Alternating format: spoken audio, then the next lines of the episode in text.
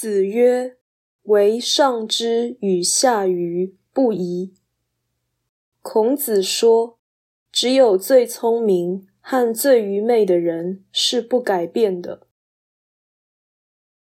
道义阐释：上智不需改变，下愚无力改变，所以平凡之才都应该学习上进。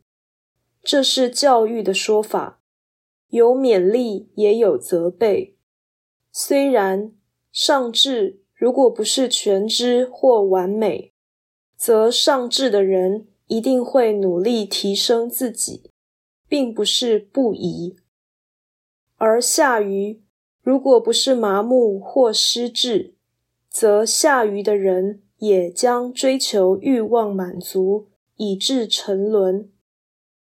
由此可见，为上之与下愚不疑这个说法，其实是为劝学而提出的，或者是教育无效的感慨，不必信以为真。而事实上，没有人可能信仰这个说法。